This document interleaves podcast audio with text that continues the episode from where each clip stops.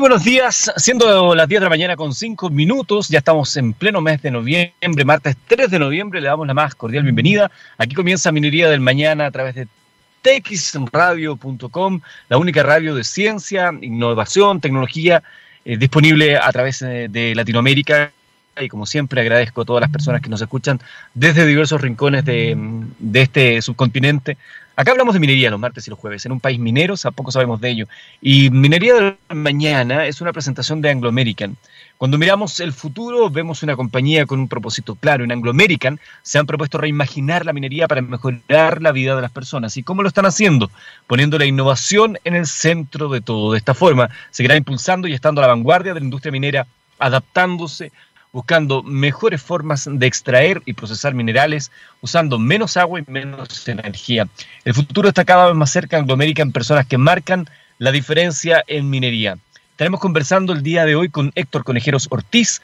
Él es director de innovación y nuevos negocios de Modos. Modos es una consultora organizacional con un equipo ya de más de 20 años de experiencia en el desarrollo de las organizaciones y la productividad laboral. Y con él hablaremos de un tema que es muy relevante en este mundo que tiene que ver con la reconversión laboral, de qué forma se va relacionando la eh, reconversión laboral con los cambios que estamos viviendo en diversas materias, desde la digitalización y los riesgos que esto implica para algunos puestos de trabajo, con la situación económica de la pandemia, etcétera, etcétera, etcétera. Yo creo que es un muy interesante invitado que tenemos el día de hoy, que es Héctor Conejeros de Modos. Pero como siempre, nosotros comenzamos con una noticia ir comentando junto a ustedes. Bueno, un tema que a esta, a esta altura ya parece un fetiche de nuestro programa es justamente el hidrógeno verde. Hemos venido conversando desde hace, ya creo que desde el comienzo de nuestro programa, de lo relevante que podría ser el hidrógeno verde para las expectativas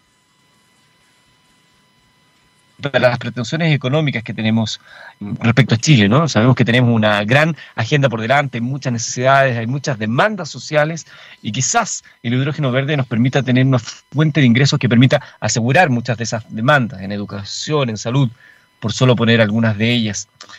Antes que el ministro de Energía, Juan Carlos Llobet, asumiera en la cartera en junio del año pasado, el presidente Sebastián Piñera había viajado a China dos meses antes y cuando llegué al ministerio, el presidente me dijo que me metiera en el tema del hidrógeno verde, porque cuando estuvo allá se había dado cuenta del potencial enorme que había en torno a él. Empecé a estudiarlo y nos dimos cuenta que Chile tiene todo para ser una potencia mundial. Le contó el ministro Juan Carlos Llobet al Mercurio durante este fin de semana poco, más de un año después de esta anécdota que relata el ministro de Energía, la carrera mundial por producir el llamado combustible del futuro crece con fuerza, porque la oportunidad de generar hidrógeno a bajo costo gracias a energías renovables, por eso viene este, este apellido verde, porque está el hidrógeno como tal, que es el, es el combustible del futuro, porque de su desarrollo y gestión solo se libera vapor de agua, por lo tanto no es contaminante.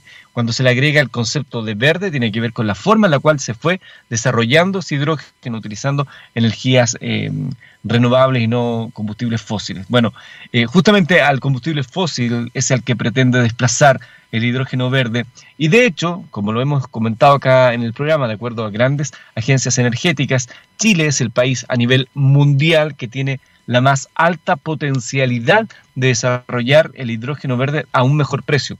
Por lo tanto, en la medida que el hidrógeno verde se logre convertir en un combustible ya instalado en la industria global, y si Chile ha hecho bien la tarea, podríamos llegar a ser líderes en la producción de este, de este producto, generando una nueva industria química en nuestro país, no solo para el hidrógeno verde, sino que también para los derivados de su proceso. Podría haber ahí un desarrollo estratégico muy relevante para nuestro país. Bueno, se ha generado una mesa de trabajo que destaca, dice la información, por la variedad técnica, generacional y política.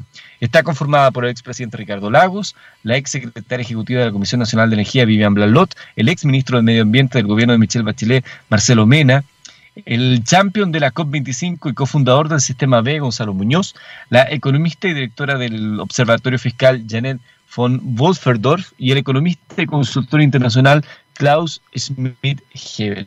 Entre todos, incluido el ministro, han tenido reuniones de manera presencial y telemática para elaborar la estrategia con la cual se van a generar plazos definidos, montos estimados de inversión, cifras de cuántos empleos podrían crearse, medidas concretas y áreas específicas donde los proyectos podrían realizarse yo les invito a que como ciudadanos curiosos, inteligentes e informados, les sigan ustedes también la pista al hidrógeno verde.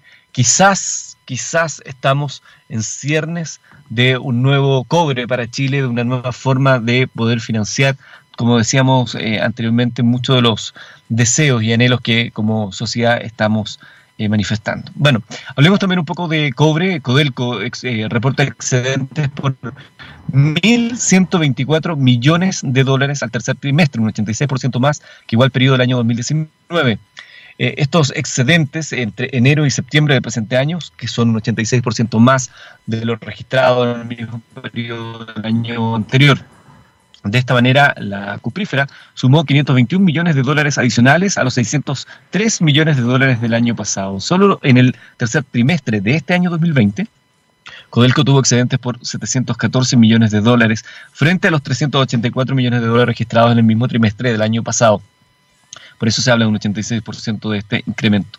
Con las medidas tomadas por la compañía antes de que la la pandemia llegara a Chile, pudimos mitigar sus impactos, asegurar la protección de nuestros trabajadores y trabajadores, mantener la actividad y, la continuidad en marcha, dijo a través de un comunicado Octavio Araneda, presidente ejecutivo de CODEL. Con esa línea agregó que durante este tiempo y con un profundo sentido del país logramos una mayor producción, una mayor venta de cobre propio y de sus productos, costos más bajos y una productividad más alta.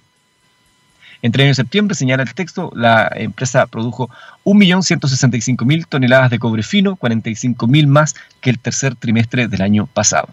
Y también hay otra información que queremos compartir con ustedes en esta mañana de día martes y que es una buena noticia porque la escuela Víctor Sánchez, que posee una matrícula de 481 estudiantes que va desde prekinder a octavo básico, son los beneficiarios de lo que les voy a contar a continuación, porque los alumnos de esta escuela que está en la localidad de Tierra Amarilla recibieron la donación de 10 tablets y chips para conectarse a Internet a través de una donación coordinada por Minera Lumina Copper Chile en conjunto con el sindicato número uno de trabajadores de Caserones.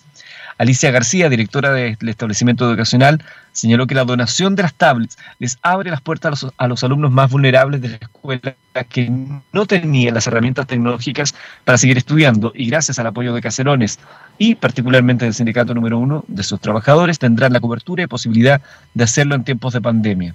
En representación de la organización sindical, Esteban García, eh, tesorero del sindicato número uno de trabajadores de Caserones, explicó que como trabajadores queremos ser parte del desarrollo de la educación en Tierra Amarilla y como sindicato hemos colaborado con diversas iniciativas para ello. Mientras que para el alcalde subrogante de la comuna, Cristóbal Zúñiga, el aporte realizado por la empresa minera y sus trabajadores es una acción muy positiva en vías del desarrollo de nuestra comunidad al entregar equipos electrónicos como herramienta para los jóvenes y niños de la misma y potenciar el futuro de nuestra comuna. Es muy relevante esta noticia.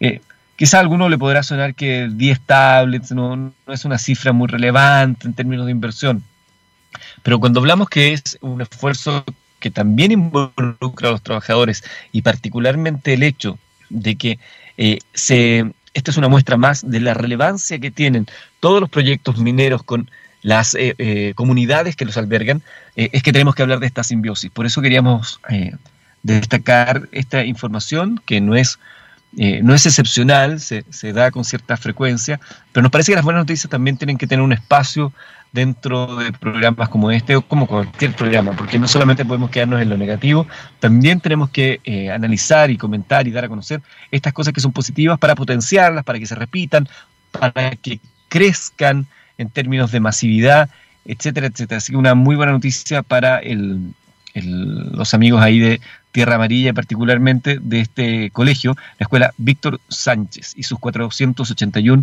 estudiantes. Vamos a ir a la música, vamos a escuchar a Ugly Kid Joe, esto se llama Madman, y luego la entrevista acá en Minería del Mañana.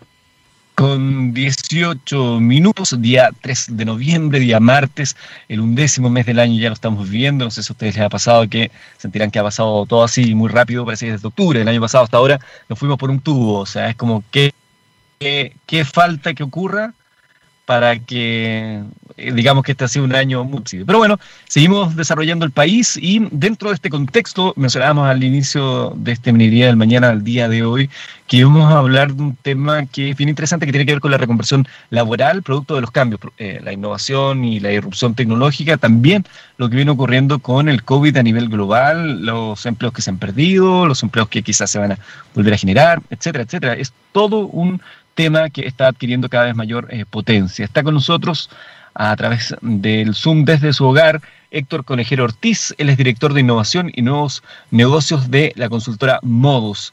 Muy buenos días, Héctor, gusto de saludarte. Buenos días, Eduardo. Eh, me gustaría que le contáramos en primer lugar, Héctor, a nuestros eh, auditores y y a, nuestros, a quienes nos ven también, porque ya no solamente nos escuchamos a través de las radios digitales, sino que también nos vemos. Eh, ¿A qué se dedica Modus, esta consultora organizacional? ¿Cuánto tiempo llevan en el mercado? ¿Quiénes la componen? ¿Cuáles son sus áreas específicas de desarrollo? Gracias. Eh, mira, somos una consultora dedicada a gestión de personas. Eh, yo diría que gestión de personas y productividad. Llevamos ya seis años y algo trabajando en el mercado con un fuerte foco en la minería, trabajando con otras grandes industrias del país tenemos un equipo que en sumado en realidad da más de 20 años de experiencia, pero eh, de a poco hemos ido ganando proyectos cada vez más complejos, sobre todo en este último año, donde se ha ido inclinando un poco la balanza hacia temas más relacionados con la transformación digital, el cambio, justamente la reconversión que vamos a conversar ahora, y esta consultora de una u otra manera ha logrado adaptarse y, y aparecer un poco con un protagonismo dentro de todo esto que está ocurriendo, donde las empresas tienen muchas preguntas, nosotros también, y estamos trabajando para poder eh, eh, desarrollar nuevas soluciones y adaptarnos a lo que va a ocurrir.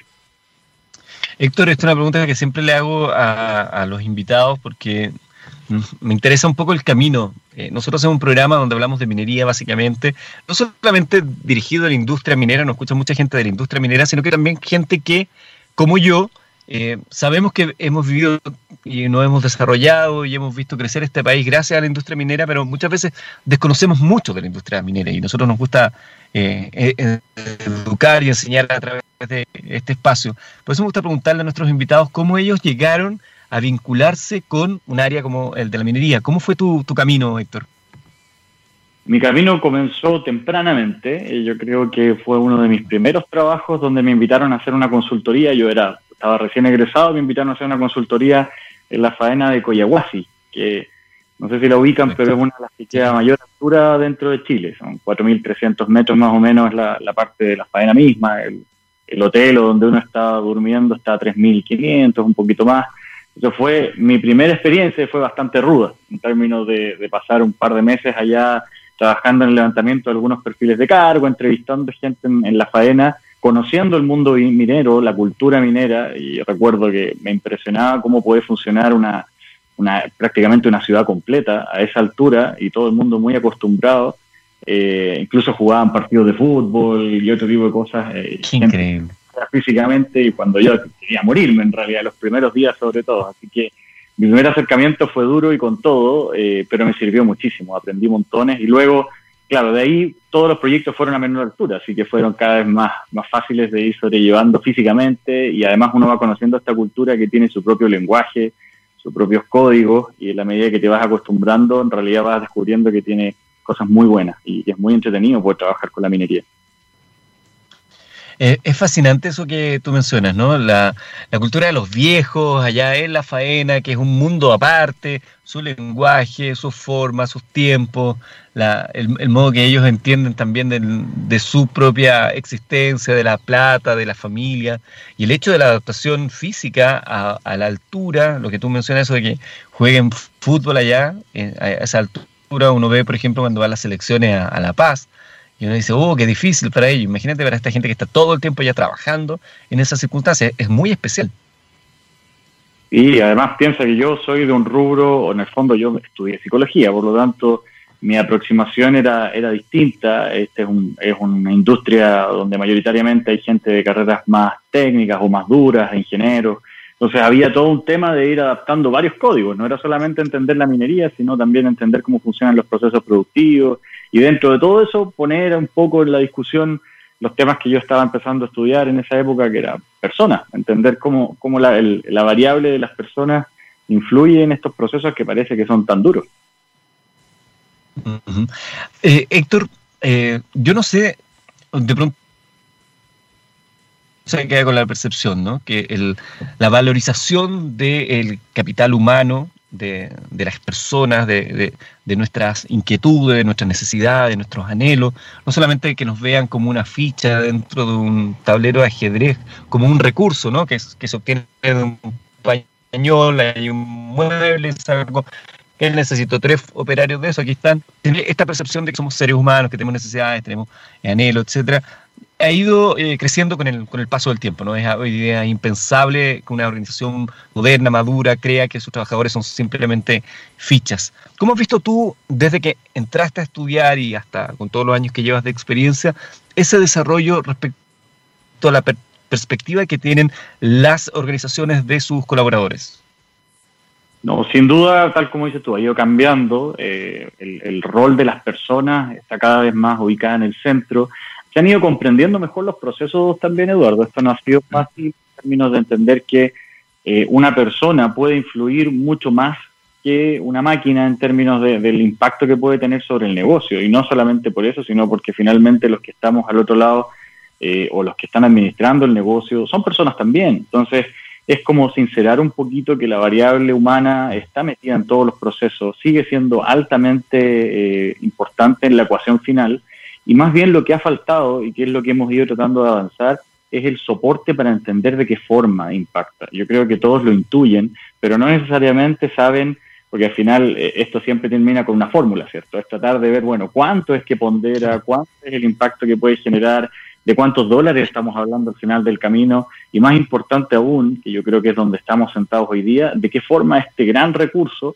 me va a ayudar a hacer frente a lo que viene, que hoy día ya pasó de ser un futuro lejano, sino que es una crisis constante, donde la variable humana podría volver a tener que ver mucho con esto, en términos de algunas cosas que te podría adelantar ya del tema de reconversión, pero sabemos que estas actividades más blandas son mucho más relevantes que las habilidades técnicas a la hora de pensar en cómo adaptarnos a nuevos escenarios. Por lo tanto, eso sí que no lo podemos programar, eso no lo podemos automatizar, no lo podemos calcular, y ahí empieza a aparecer nuevamente este, este tema en, la mesa, que parece que es más importante que nunca. Y qué, qué importante que eso ya se, se entiende, se ponga en el centro de discusión, porque la educación también debería considerar muy bien eh, cómo las habilidades blandas también nos, ayudan en nuestro desarrollo profesional. De pronto se ha entendido que simplemente memorizando, aprendiendo, sabiendo las fórmulas, como que ya te conviertes en un profesional sin entender o dejando de lado lo necesario que este otro ámbito del, comportamiento humano, que es tan clave como tú muy bien lo señalas, Héctor. Sí, absolutamente. Piensa en cómo estudiamos nosotros o cómo siguen estudiando algunos alumnos en términos de su currículum yo veo que cada vez más hay preocupación, pero siguen siendo temas complementarios, como que estas habilidades no están en el centro del currículum, la PSU no te va a preguntar por tus habilidades adaptativas y comunicativas y, de verdad a estas alturas que deberíamos empezar a convencernos de que sí ponderan mucho más. Las, calificaciones y notas del colegio no correlacionan necesariamente con éxito laboral y ahí ya tienes un indicador, algo que debería decirte que parece que el secreto va por otro lado, menos en, en época de crisis. Estamos conversando con Héctor Conejeros Ortiz, él es director de innovación y nuevos negocios de la consultora organizacional Modos. Y ahora ya nos metemos de lleno en la reconversión laboral. Que, expliquemos así desde lo simple, ¿no? ¿Qué es la reconversión laboral y cómo se, cómo se desarrolla este ámbito respecto al mundo eh, en constante dinamismo que estamos viviendo? Mira, para hablar de reconversión es importante hacer primero un alto en esa explicación que tiene que ver con transformación digital, que tiene que ver con esta cuarta revolución industrial en la que estamos hoy día, donde, para hacer cifras muy gruesas, no sé, la fuerza laboral hoy día en el mundo son 3.500 millones de personas y algunos estiman, y eso es para ponernos en perspectiva, que alrededor de un tercio de esa cantidad de personas va a requerir nuevas habilidades o distintas habilidades a las que tiene hoy día. Y entonces, ¿Por qué? Porque finalmente esta tecnología o esta transformación o revolución digital en la que estamos inmersos va a generar cambios importantes en los puestos de trabajo, en las formas de producir. Eh, un ejemplo muy concreto, hoy día estamos acostumbrándonos a ir a las cajas del supermercado donde nos atendemos solos, ¿cierto? Un proceso automático para en el supermercado. Ya sabemos que Amazon tiene eh, supermercados en Estados Unidos que son totalmente libres de personas que atienden y donde tú simplemente ingresas y sales y con un chip haces el pago. Entonces va a haber una modificación importante en cómo nosotros nos vinculamos con las organizaciones, cómo vinculamos con el trabajo y, por lo tanto, qué se va a requerir de mí como persona para desempeñarme en mi puesto de trabajo. Si tomamos en cuenta eso, ¿qué es lo que es la reconversión? Es la necesidad o el proceso de cambiarme en un puesto de trabajo o de adquirir nuevas habilidades al punto que tengo que eh, reformatearme. E incluso, eh, como dicen algunos autores, hay una modificación importante de mi, de mi identidad laboral una de las cosas que tenemos que entender acá, Eduardo, que, no necesariamente lo, conversa todo el mundo, pero eh, una parte importante de nuestra autoimagen es lo que hacemos, es nuestro trabajo.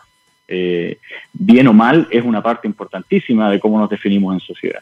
Por lo tanto, si cuando yo le digo a alguien, mira, lo que tú sabías hacer hasta ahora ya no lo necesitamos y necesito que aprendas a hacer algo diferente, eh, que puede ser radicalmente diferente o un poco diferente, va a significar que tú empiezas a definirte a ti mismo de otra manera. Por lo tanto, la reconversión es este proceso de cambio que va mucho más allá de aprender una pequeña habilidad, sino es reconfigurarme a mí mismo para una nueva definición de mi identidad en mi puesto de trabajo, cuando le ponemos este apellido, ¿cierto? Reconversión laboral. Y esto espectro va desde aquellas personas que han quedado sin trabajo ahora, que sabemos que hubo una cantidad importante de personas que perdió su puesto, ¿cierto? Que tienen que reconvertirse ya sea a través de emprendimientos o aprendiendo nuevas habilidades para buscar otro tipo de trabajo, o incluso algunos de frentón se han quedado en la casa, se han invertido los roles en el hogar, y todo ese tipo de, cambios básicos hasta lo que está ocurriendo en la minería, donde a veces un operador que estaba acostumbrado a operar un camión de alto tonelaje, es, una máquina compleja, va a pasar a ser más bien un gestor de equipos, donde con un tablet va a tener que ir midiendo variables automáticas de un, de un equipo que funciona solo, que funciona de manera autónoma. Todo eso metido en este pequeño concepto. Eh, estamos conversando con Héctor Conejero Ortiz, director de innovación y nuevos negocios de la consultora Modos.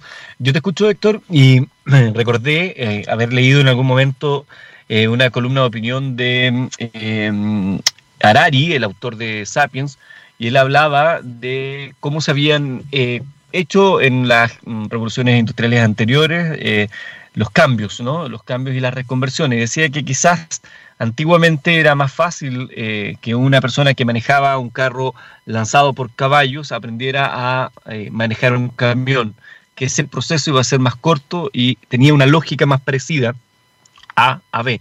Que hoy la especificación y la especificidad de cada trabajo y la erupción tecnológica es tan profunda que de pronto para muchas personas esa reconversión iba a ser muy difícil y que, y que si no nos hacíamos cargo como sociedad iba a ir quedando mucha gente en, el camino.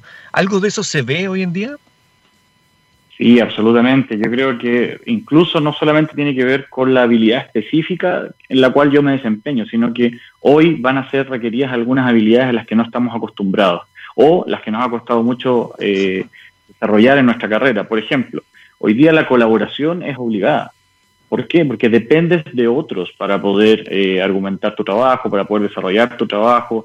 Hoy día está todo interconectado, el movimiento de información. Hoy día en Europa ya han declarado las competencias digitales, por ejemplo, que hay mucha gente que todavía batallaba, eh, hay que reconocerlo todavía, y no necesariamente gente de tanta avanzada edad, gente entre los 40 y los 50 que todavía batallaba con este tema de, de integrar la tecnología en su puesto de trabajo. Hoy día eso es un, desde, es imposible pensar en que eso va a ser eh, una opción. Sin embargo, eso requiere una forma de pensar distinta. Cuando tú ingresas y ocupas un software, cualquiera de los que estamos todos acostumbrados a utilizar, tienen una lógica que se parece y que se va a parecer con los siguientes software que yo voy a seguir utilizando.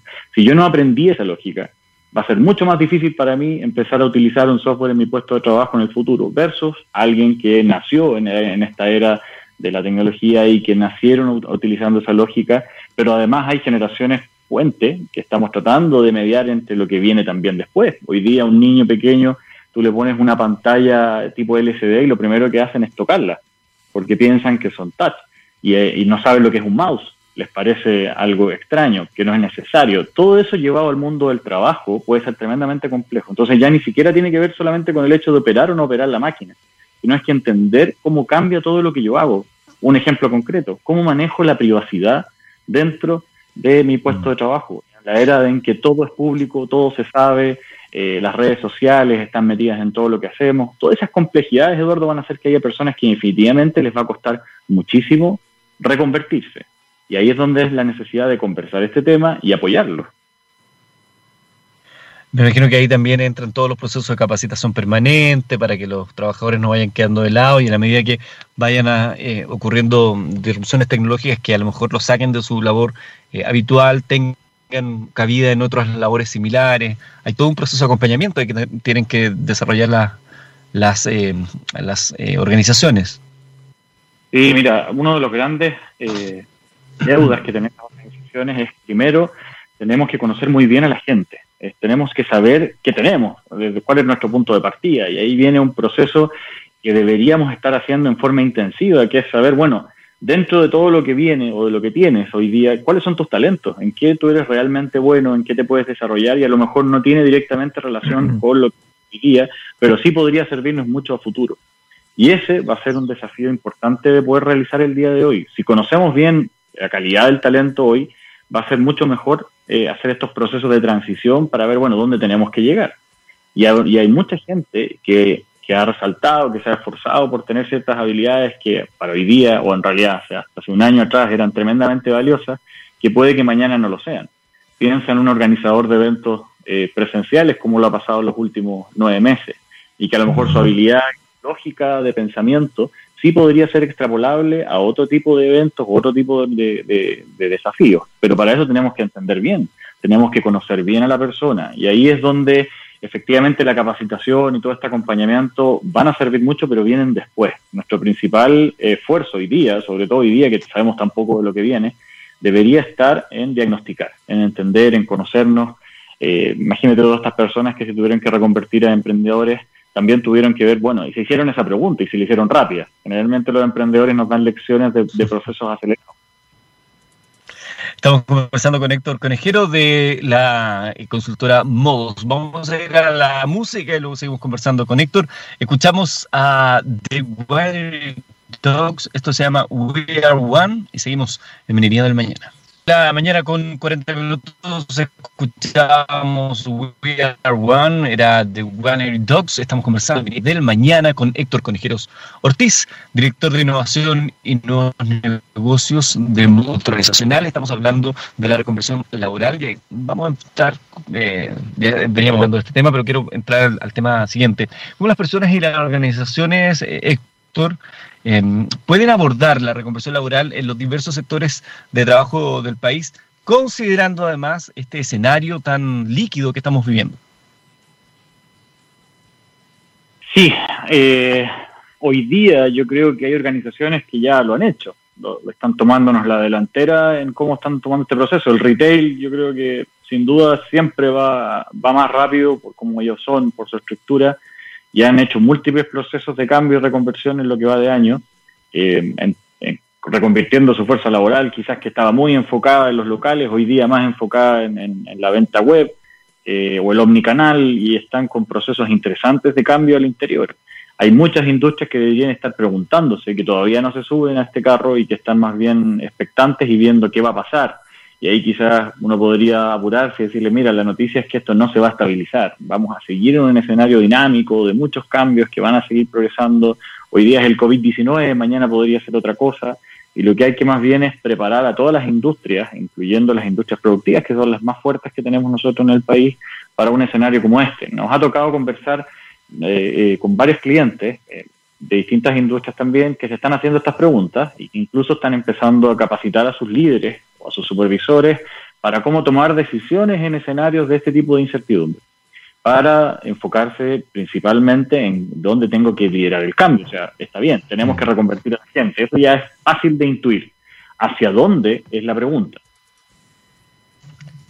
Claro, porque una cosa es saber lo que hay que hacer, la otra hacia dónde, cómo, además con qué herramientas para que sea un proceso excelente. Hay, hay mucho en juego. Porque además, eh, yo creo, Héctor, que sabiendo que estamos en, bueno, de los últimos años, siempre ha habido estos cambios.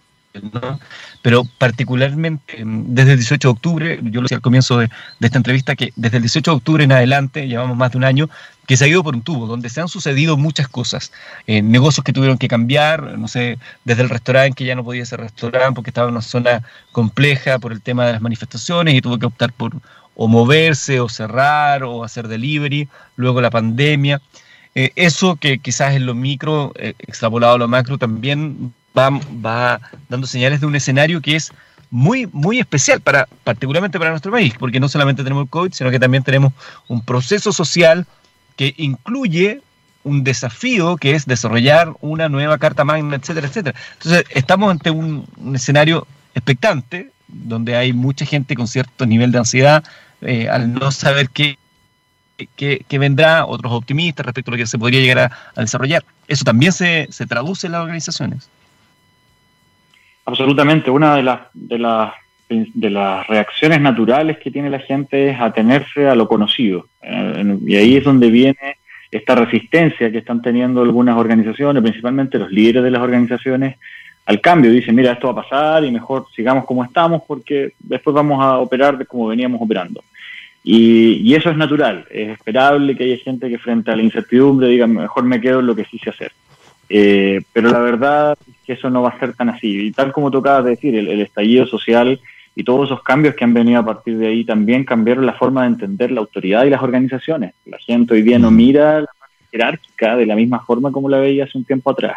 Ya venía ocurriendo ese cambio, pero esto se aceleró. Ahí hemos conversado mucho durante este año que muchos de los cambios que están ocurriendo ahora no es que sean nuevos, no es que hayan aparecido de la nada, sino que se aceleraron cosas que venían ocurriendo en el país hace mucho tiempo y en el mundo en general, porque no estamos solos en esto, y eh, gracias a todos estos elementos que explotaron al mismo tiempo, eh, se aceleraron 10 años en, términos de cambio. El teletrabajo era algo que se había piloteado hace 20, 30 años atrás en muchas partes y nosotros todavía no resistíamos. Entonces, nadie puede decir que fue un invento de la pandemia. Estaba y estaba en todos los medios tecnológicos y lo hemos demostrado.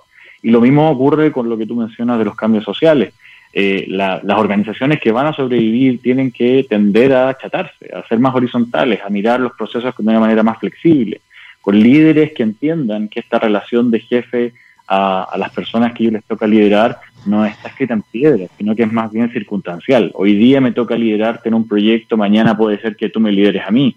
En la medida que vayamos entendiendo eso, las organizaciones se van a mover de la misma forma líquida que tú describes se van a ir adaptando a estos cambios de escenario y lo van a hacer de forma mucho más rápida. En la minería no es la excepción, ya que estamos en este contexto, de, me, hago referencia a eso, hemos vivido procesos hace muchos años y, y, algunos muy grandes. A mí me tocó en particular participar en un proyecto de reconversión en Choquicamata, donde a lo mejor lo han conversado acá en el programa, no lo sé, pero la mina de Rajo Abierto de Choquicamata, una de las más grandes del mundo, pasa ahora a operar en subterránea, y ellos decidieron hacer un programa piloto de reconvertir un grupo de trabajadores desde Rajo a mina subterránea y lo hicieron con un proceso bastante eh, complejo, muy completo también, y ahí me tocó ser parte de eso con un equipo liderado por Ricardo Lajara en, en Chuquicamata, eh, y fue muy interesante como experiencia. Tuvimos un año y medio trabajando con ellos, que nos vinimos a vivir con ellos a la mina del Teniente, a que aprendieran una lógica cultural, a que aprendieran una forma de operar distinta, y ahí nuestro equipo como consultora se pudo integrar en esta experiencia. Entonces, desde ahí que hemos seguido metiéndonos en el tema de la reconversión, porque creemos firmemente que es uno de los temas más importantes que van a estar ocurriendo, eh, particularmente en nuestro país, en la minería en los próximos años, y creo que todavía hay mucho por decir ahí, en términos de entender, y como te decía en un principio, que esto no tiene que ver con aprender a operar una máquina nueva, tiene que ver con una lógica de pensamiento, con una forma de vivir, una forma de entender el trabajo que va a cambiar. Eso, esa última parte que, acabas de decir, a mí me parece que hay que tratar de eh, grabarla eh, en la mente de aquellos que nos están escuchando. Cuando hablamos de reconversión no se trata de las habilidades de aprender a usar una nueva máquina, porque el día que cambia esa máquina, ¿qué pasa? Es la lógica que se esconde detrás de esos manejos, de esos procesos, eso es lo que hay que ir aprendiendo. Y eso es válido para todo orden de cosas. Eh, no, no sacamos nada con aprender a manejar un auto, después nos pueden cambiar las, teclas del auto, las posiciones y vamos a quedar. Es la lógica que hay detrás del movimiento de un vehículo, para llevar el ejemplo. Eh, hubo hace muchos años un proceso de reconversión que fue masivo en Lota, cuando cerraron las minas a carbón de Lota, ¿no? Y ahí hay visiones encontradas respecto a cómo se hizo ese proceso de reconversión en algún momento. Yo recuerdo incluso se bromeaba por ahí que a todos los habían reconvertido en viejitos pascueros para Navidad y que después de nuevo habían quedado en, ahí medio tirados en la calle, un sketch de Plan Z que se burlaba de aquello. Yo no sé si tú estabas muy, muy, muy al tanto de lo que fue ese proceso, pero quizás eh, es un proceso que se hizo en un momento distinto, donde no había tanto conocimiento, tanta mm, y no estaba tan presente esto de las lógicas detrás de.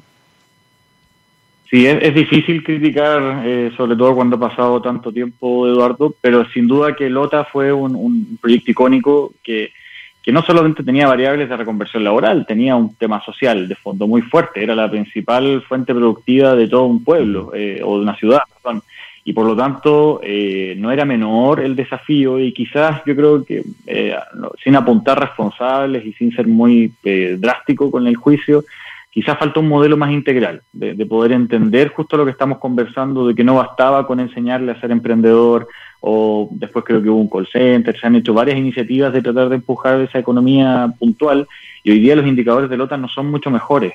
Eh, eso sí me ha tocado mm. leerlo, estudiarlo, ver qué pasó después y en realidad no, no ha mejorado mucho la situación. Y ahí es donde volvemos a lo mismo. Tenemos que entender que este desafío va, tiene mucha mayor profundidad, que tiene mucha mayor responsabilidad eh, y que la única forma de que podamos empezar a hablar de reconversión en serio es que nos tomemos este tema en la naturaleza que tiene. Y una de las primeras preguntas que yo les haría es si alguien hizo un buen diagnóstico de la gente del otro, ¿dónde estaba su potencial?